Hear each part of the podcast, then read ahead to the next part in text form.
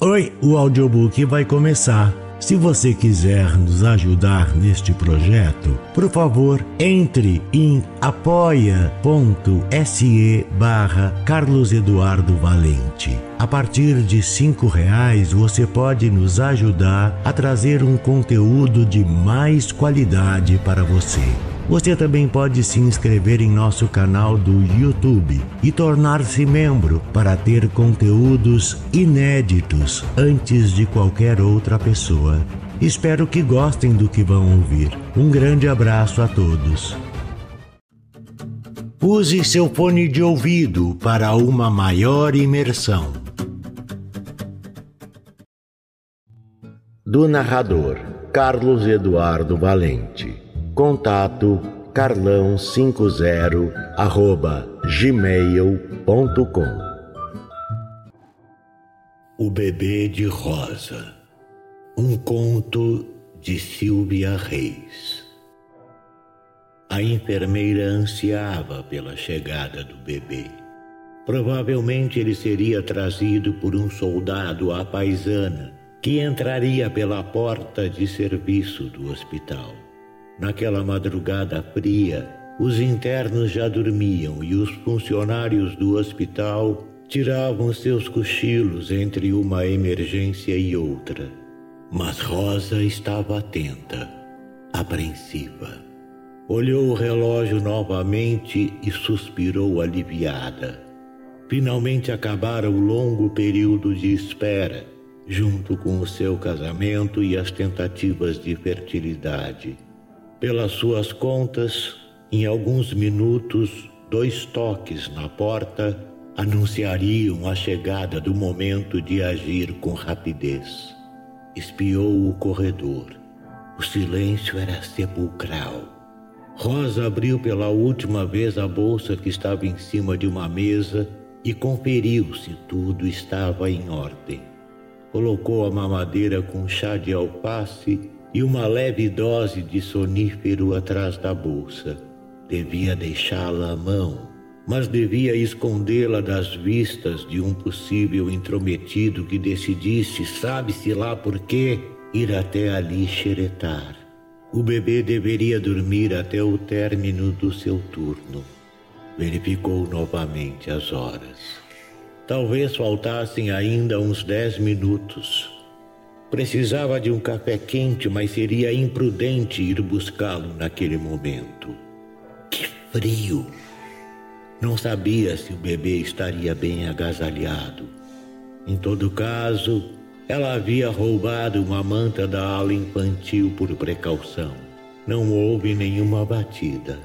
A porta de entrada de serviço se abriu subitamente e um homem com uma expressão pouco amigável olhos frios e queixo pronunciado, segurando um caixote, apareceu perguntando com forte sotaque estrangeiro: Senhora Rosa Guzmão de Almeida.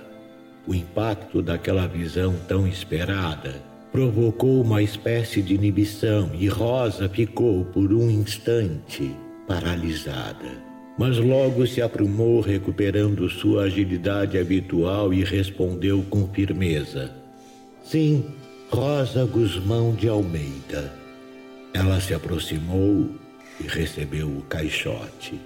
Antes de fechar a porta, pôde ver mais três caixotes no banco de trás do veículo, com as portas laterais abertas.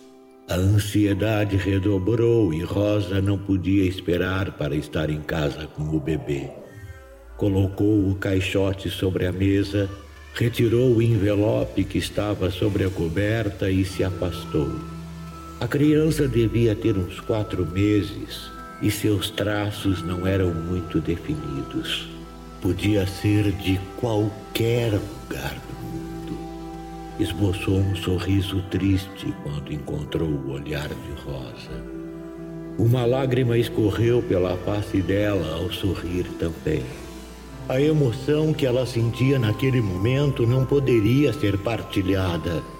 Ninguém no mundo, ninguém saberia jamais o que é felicidade. Depois de dar o chá ao bebê, verificou de novo o corredor. Deserto total. Não sairia dali. Era seu último dia de trabalho no hospital e qualquer punição seria irrelevante.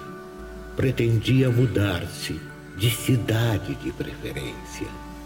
Um lugar tranquilo onde ninguém a conhecesse os vizinhos saberiam apenas que ela era uma mãe separada de um pai com um filho para criar. E ela estava preparada. Já tinha cogitado a possibilidade de trabalhar como enfermeira particular para um fazendeiro rico numa cidadezinha do interior. Os primeiros raios de luz entraram pela janela, anunciando que o pessoal do próximo turno logo começaria a chegar. Rosa arriscou o olhar no estacionamento para ver se o motorista da ambulância que combinara de lhe dar carona até sua casa ainda estava lá. Estava. Maravilha! Tudo não podia dar mais certo. Bateu o cartão, cobriu o bebê que dormia profundamente, colocou a bolsa no ombro e saiu carregando o caixote. O que é isso? Perguntou o motorista desconfiado. Algumas mantas que o pessoal juntou e estou levando para a caridade. Estão velhas, mas. Você sabe, se não fizer assim, eles não renovam o estoque. Se arriscou muito. Podia.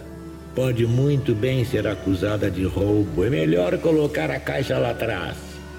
Ah, sim, claro. É melhor também que eu vá lá atrás para que ninguém lhe faça perguntas.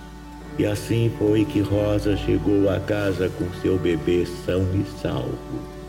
Enfim o tiraria daquele caixote mal cheiroso e deprimente.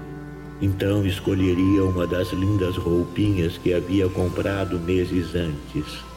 Lembrava-se bem daquela tarde agitada.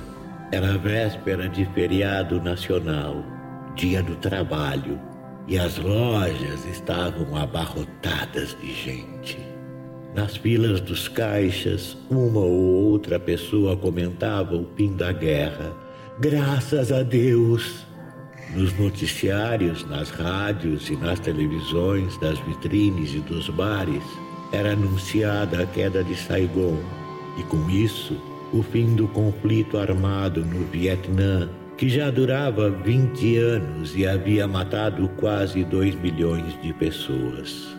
Mas depois de tanto tempo ouvindo notícias sobre a guerra, as pessoas já se haviam acostumado com a narrativa repetitiva dos noticiários, tanto que se tornou natural receber as informações como capítulos de uma novela macabra que se passara num paizinho longínquo do Oriente. A novela acabara, mas as notícias não. A imprensa começaria a falar então dos acordos feitos entre as potências mundiais, o que dizia o presidente tal e o primeiro-ministro tal sobre os boatos de uma possível retomada da Guerra Fria. E no final, os jornalistas se limitariam a lamentar os mortos de uma longa batalha sangrenta e inútil. E era o que de fato ainda acontecia. Para Rosa era difícil suportar a hipocrisia dos bárbaros civilizados que criam as guerras. Mandam os filhos dos outros para morrer e depois aparecem para lamentar a morte deles. O máximo que fariam pelos mortos na guerra seria erguer um monumento comum em homenagem a eles e, com muita sorte, os familiares receberiam flores com um cartão. Mas aquilo também não era motivo de escândalo para a Rosa, habituada a ver pessoas morrerem, solitárias, anonimamente, como soldados numa guerra. Nada se podia fazer pelos mortos. Era preciso cuidar dos vivos. E era o que ela queria fazer imediatamente. Mas teria de esperar que o bebê despertasse para o primeiro banho no seu novo lar. Acomodou-o na cama e levou o caixote para a área de serviço. Pensou que deveria destruí-lo e colocar aos pedaços no lixo. E era o que faria. Revirou o fundo juntando os trapos que serviam de forro. Daria um jeito de queimar aquilo tudo. Não queria deixar rastros da criança em nenhum lugar dali até o fim do mundo. A vida daquele bebezinho começar ali, naquela casa, naquele lar. Preparou o leite, escaldou e encheu a mamadeira ia começar a preparar o banho quando ouviu o choramingo vindo do quarto. Aqueles bracinhos se agitavam sem parar, como se treinassem para defender o corpinho de um mundo que faria de tudo para destruí-lo. Rosa se sentou na cama e começou a desembrulhar a criança. Era um menino. Então se chamaria Rafael. Colado nas costas do bebê por baixo da blusinha de lã, encontrou um pequeno pedaço de papel escrito: Hong. Rosa imaginou por instante o que seria aquilo e o que queria dizer aquela palavra. Não deu importância levou o bebê ao banho. Depois de vesti-lo e dar-lhe a mamadeira, começou a verificar se tudo estava em ordem para a partida. Abriu o envelope e retirou de dentro um papel onde estava escrito seu nome e a data de 18 de março de 1975. Talvez fosse a data de nascimento da criança. Seria, enfim, assim que conseguisse uma certidão de nascimento. Voltou a guardar o papel no envelope e colocou junto o papelzinho escrito Hong, que havia deixado sobre o criado mudo. A nova casa na cidade do interior era o paraíso na terra. Rosa sentia-se segura e tranquila. Suas economias lhe permitiriam ficar ainda alguns meses com Rafael e ajeitar as coisas antes de começar a trabalhar. Conheceu Augusto numa tarde de primavera quando passeava com Rafael num parque arborizado da cidade. Ele tinha 40 anos, divorciado e era professor universitário. Tinha um rosto firme, uma cabeleira desalinhada quase grisalha e o olhar profundo. Em pouco tempo, Augusto começou a frequentar a casa dela. Fazia compras, Consertava coisas e era muito carinhoso com Rafael. Gostava de ver filmes e de jogar cartas, ocasião em que geralmente ele falava de seu passado. Era jornalista e havia trabalhado para um grande jornal da capital. Passaram um longo período no exterior fazendo a cobertura jornalística da guerra, especialmente em Bangkok, na Tailândia, onde morou a maior parte do tempo e conheceu nomes que se tornariam famosos entre os jornalistas internacionais. E por que abandonou o jornalismo para se tornar professor? perguntou Rosa certa vez.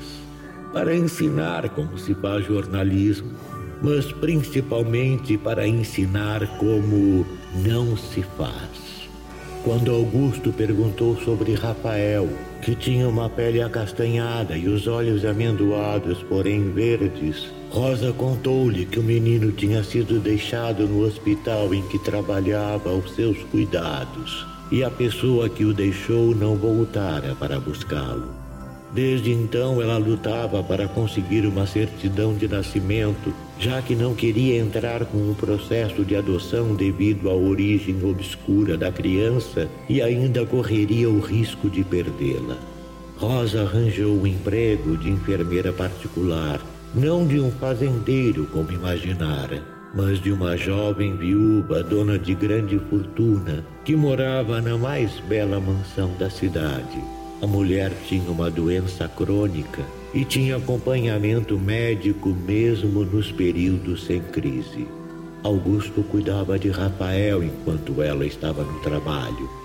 E quando chegava a casa às cinco e meia da tarde, ocupava-se de preparar o jantar para que os dois comessem juntos antes de Augusto ir para a faculdade.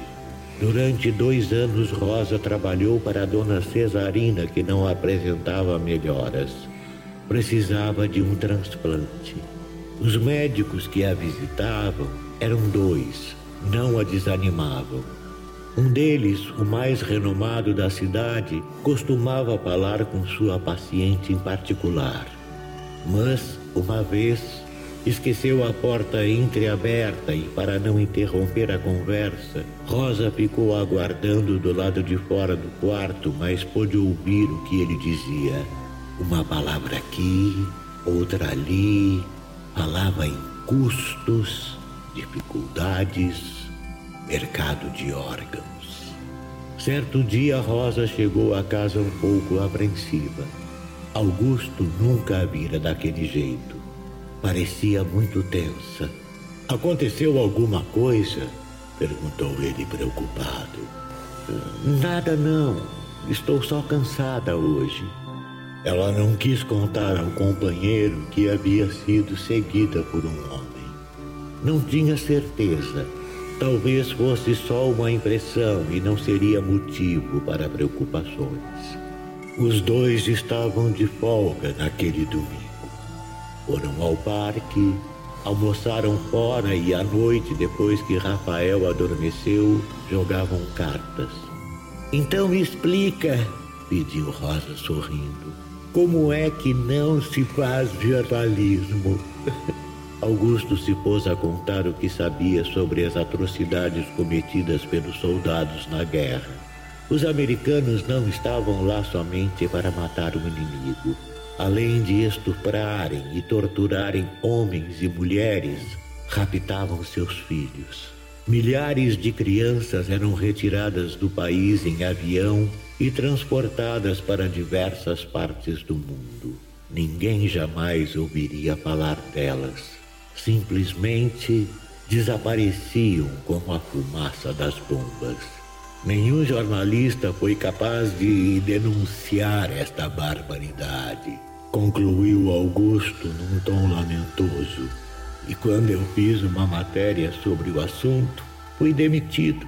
Disseram que eu não podia desmoralizar os mocinhos da guerra. E como você soube disso? Eu fiz amizade com um rapaz vietnamita que trabalhava em um bar de Bangkok chamava-se Hong. Ele me contou, chamava-se como? Interrompeu Rosa com uma expressão de perplexidade. Hong, H-O-N-G, soletrou. Olha que interessante. Hong quer dizer rosa, como você. Só que para eles é tanto nome masculino quanto feminino. Por um momento, Rosa ficou olhando para Augusto como se não o visse. Parecia distante. Depois voltou a olhar para as cartas e disse como se nada houvesse. Ah, sim, você ia dizer o que seu amigo lhe contou. Ele disse que as mães Colocavam papéis com nomes por baixo das roupas dos filhos para que pudessem ser identificados no caso de encontrarem seus bebês sequestrados. Coitadas! Mal sabiam elas como estava movimentado o mercado de órgãos. Prodigioso destino. O pequeno Rafael também se chamava Rosa. E do que teria escapado? Um estrondo fez sobressaltar os dois. A porta da frente se escancarou violentamente e um homem entrou na sala. Era o homem de olhar frio e sotaque estrangeiro. Daquela vez, não com um caixote na mão, mas com uma metralhadora, disse secamente: Vim buscar a criança.